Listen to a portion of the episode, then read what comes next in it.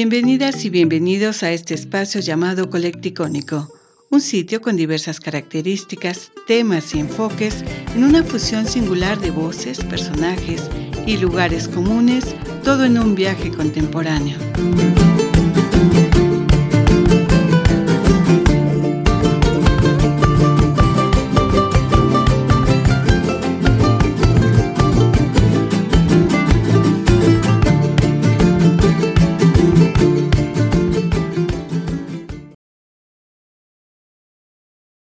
Nos encontramos en Colecticónico, los saluda Miriam y hoy tenemos el gusto de platicar con Miguel Ángel Ramírez Santillán, artesano joyero de aquí del Estado de México y nos da muchísimo gusto también que compartan con nosotros las actividades que realizan todos nuestros invitados. ¿Cómo estás, Miguel? Hola, muy bien, muchas gracias. ¿Qué es el trabajo que tú realizas? Eh, estábamos viendo cosas maravillosas, preciosas que haces con plata y con diferentes piedras. Sí, así es. Eh, pues bueno, yo me dedico a ser artesano joyero. Eh, llevo aproximadamente 12 años de, de, trayectoria como artesano, pero en lo que es joyería me empecé a introducir hace dos años aproximadamente. Y bueno, todo mi trabajo es referente a lo que son la parte de la plata, pero una plata de orfebrería, una plata más eh, con un sentido más original. Y ya a todas estas piezas eh, les damos un sentido original. Cada pieza es eh, diseñada para que solo haya una sola pieza de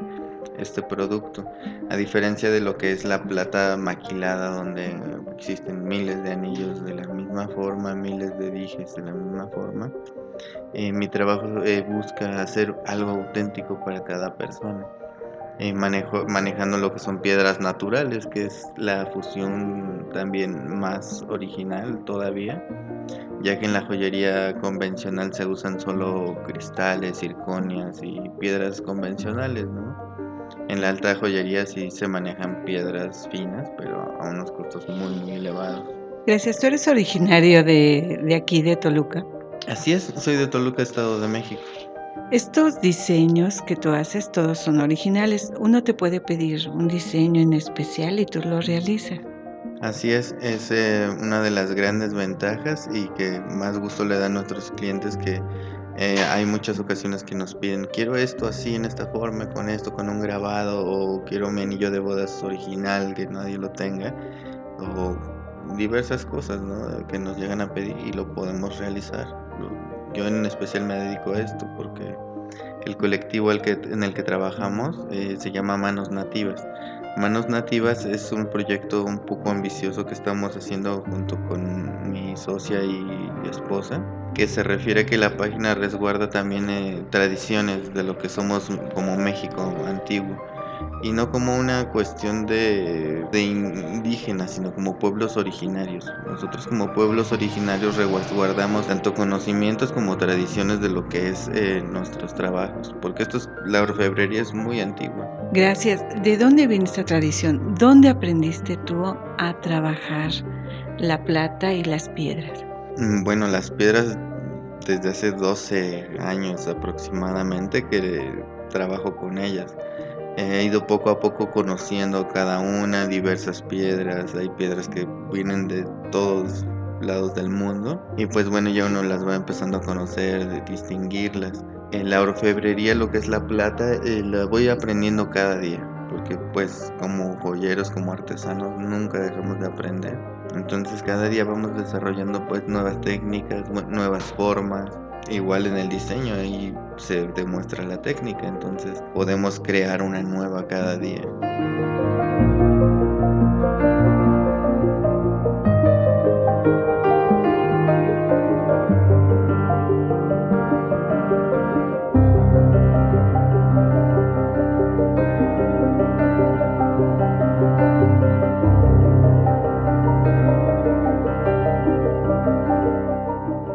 Empezaste a trabajar la plata?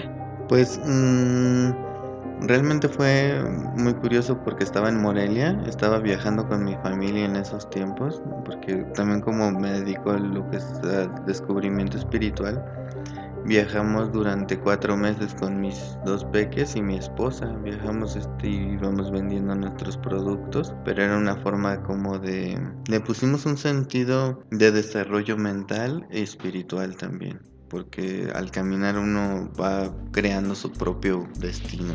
Y bueno, eh, estando en Morelia, un amigo empezó, estaba trabajando la orfebrería y me llamó la atención. Entonces me dijo, ah, pues mira, están las cosas, si quieres, pues eh, darte las tres, como se dice, Y, y sí, me senté y fue como hice mi primer pieza.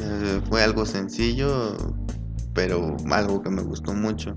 Y de ahí partió la idea de poder hacer mis diseños. Pero además eh, uno siente cuando es eh, tiene el arte en las manos, ¿no? Para crear esto. Sí, claro. Yo creo que cada persona nacemos con un don en especial y eso mis abuelos lo sabían con el famoso calendario azteca o Tonamalat, como se llama originalmente. Eh, se podía saber a, cada persona hacia qué se podía orientar. Por ejemplo, si una persona era su inclinación hacia el arte, pues lo llevaban al Calmeca para dirigirlo hacia el arte. Si era bueno para dirigir, iba a ser una persona con liderazgo, pues bueno, si iba la parte de lo que le corresponde. Entonces, eh, actualmente yo creo que cada persona vemos algo de lo que nos enamoramos y es lo que lo mejor, lo mejor que lo vamos a hacer. Yo creo que tu trabajo siempre es lo más retribuido es que te guste, que lo ames, que te apasione. Y si ganas bien, mejor. Entonces todos tenemos un talento, un don para fabricar, para moldear, para crear. Sí, yo creo que la parte espiritual, en lo que es nuestro conocimiento, ayuda a la expresión de lo que somos y esa expresión se refleja en lo que hacemos día a día.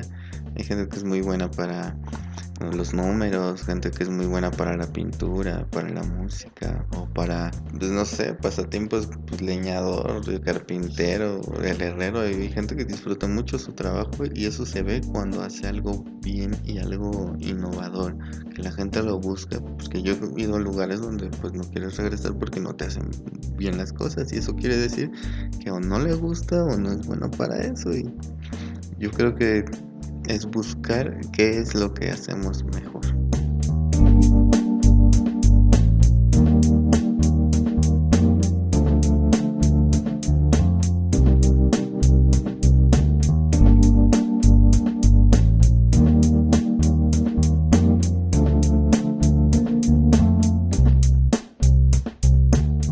La creación de estos anillos y trabajos que tú realizas, ¿cómo llega? ¿Cómo se va creando en tu mente eh, hacer este tipo de actividades, bueno, este tipo de trabajos, pero cómo se va elaborando, qué utilizas, eso es en la parte material, pero ya en la parte eh, artística, ¿cómo se va creando? Pues se va creando a partir de la piedra. Como trabajo la mayoría de piezas con piedras, es la base de mi trabajo. Cada pieza mm, me va guiando cómo es que le tengo que ir haciendo los detalles. Primero, lo básico es sostenerla con los biseles y ya de ahí voy viendo que le voy adhiriendo, si espirales o puntos de plata o le pongo adornos de figuras o grabados o los hago rústicos porque hay un tipo de plata que es la que comerse mucho que es de joyas que se ven antiguas. Se ve que es como si estuvieran viejas ya. Este, la, con la plata pavonada se ve como si fuera un estilo de anillo antiguo porque se ve más viejo y ese tipo de trabajo pues es variable, ¿no? Hay piezas que quieren un trabajo más fino, algo más de joyería. Hay piezas que pues se necesitan varias y ellas me van guiando en sus formas cómo hacerlas. ¿Dónde encuentras estas piedras para tu trabajo?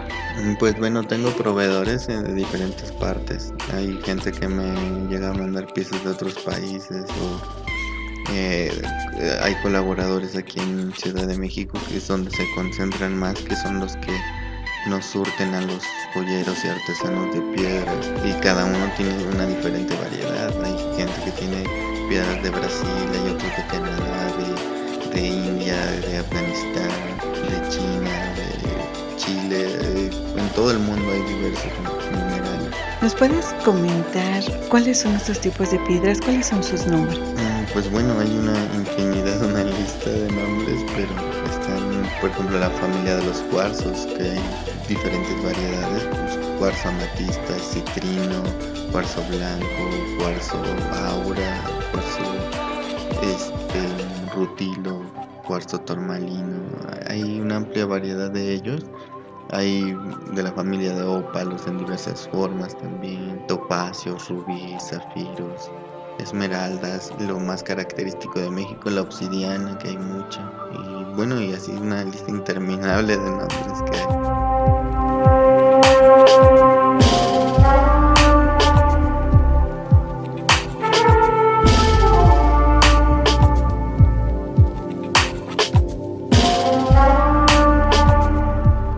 ¿Cuáles son las más comunes, las que más utilizas? Mm, las que más utilizo, pues bueno, sí es amplia la gama, son ópalos, zafiros, topacios, obsidianas, eh, rubíes, piedra luna, cuarzos de todas las variedades y pues eso un poco de lo que recuerdo de eso. Hay piedras que son muy caras, como los zafiros o las esmeraldas o los rubíes. ¿Se comercializa bien este tipo de, de piedras? Mm, sí, se comercializa bien. Y dentro de todo esto, en las que son ya finas, hay una diferente calidad entre una y otra. Porque hay veces que las piedras, las mejores, ya son seleccionadas desde la mina y llevadas a las joyerías altas que ya obtienen lo mejor de lo mejor. Y para nosotros como artesanos sí encontramos buenas piezas, pero a veces son este piezas que llegan eh, sin reglamento, sin papeles, ¿no? De registro, porque hasta eso todas las piedras deben de tener un registro para poderse vender a los costos que se venden, ¿no? No es lo mismo un, un anillo de una esmeralda de 100 mil dólares que está todo registrado y que aquí en, a lo mejor en el eh, la joyería informal, por así decirlo, este, de esas piedras puede valer unos 20 mil pesos, ¿no? Es una gran diferencia. Y de una misma calidad, solamente que varía pues cómo es que se mueve esa parte de la joyería. ¿Dónde se vende más? ¿Dónde ustedes, eh, además de las ferias y otros eh, lugares donde se presentan, tienen mucha aceptación? Es de los lugares que siempre está lleno de, personas que estamos viendo, la joyería, los collares, los anillos. ¿Dónde es el mercado propicio para ello? Pues eh, uno de los mejores mercados que yo he encontrado para lo que es mi joyería es eh, el norte de México. De alguna manera en el norte de México no sé por qué, que, al parecer creo que corre más dinero y, esos son los lugares en donde nos compran mejor a mejor precio y más. Aquí en lo que es en el centro de México, Toluca es muy complicado para, para lo que es este comercio de piezas. Claro, a base de lo que hemos logrado estudiar ventas y elaborar mejores productos, eh, hemos logrado mantener nuestro mercado aquí en Toluca, pero sí tenemos ventas fuera mucho más nosotros tenemos envíos para Aguascalientes, Chihuahua, este, Michoacán, Guerrero y Tabasco, otros lugares, y, pero es la mayoría de fuera. Aquí en Toluca es un poco más complicado, no sé si por la economía, por el gusto de las cosas, también influye mucho qué es lo que le gusta a la gente. Y tú como artista, ¿cómo te das cuenta lo que le gusta a la gente o cuáles son los gustos de cada región o de cada lugar que te presentas o, expones? Pues es muy variable. Yo creo que en cada lugar hay gente de todo tipo y porque en cada lugar me ha ido muy bien. Yo diría que hay veces que en el mismo lugar puedo encontrar de todo tipo de gente, pero yo puedo percibir y ver a la gente cómo es que viene y de en base a eso sabes que le gusta, sabes. Yo percibo que tu trabajo también tiene una mística algo espiritual. ¿Es por las piedras? Sí, efectivamente, me dedico a ponerle solo piedras genuinas a mi joyería porque las piedras emiten una frecuencia vibra, pequeñas descargas que le llaman energía piezoeléctrica, ya que nuestro campo magnético realmente es el encargado de poder atraer las cosas que queremos. Por eso la gente dice, un cuarzo es de la buena suerte. Cuando supe de las piedras empecé a investigar, supe que los cuarzos eh, son generadores de energía. Gracias a Miguel Ángel Ramírez Santillán, artesano de la ciudad de Toluca. Gracias por acompañarnos en este colecticónico.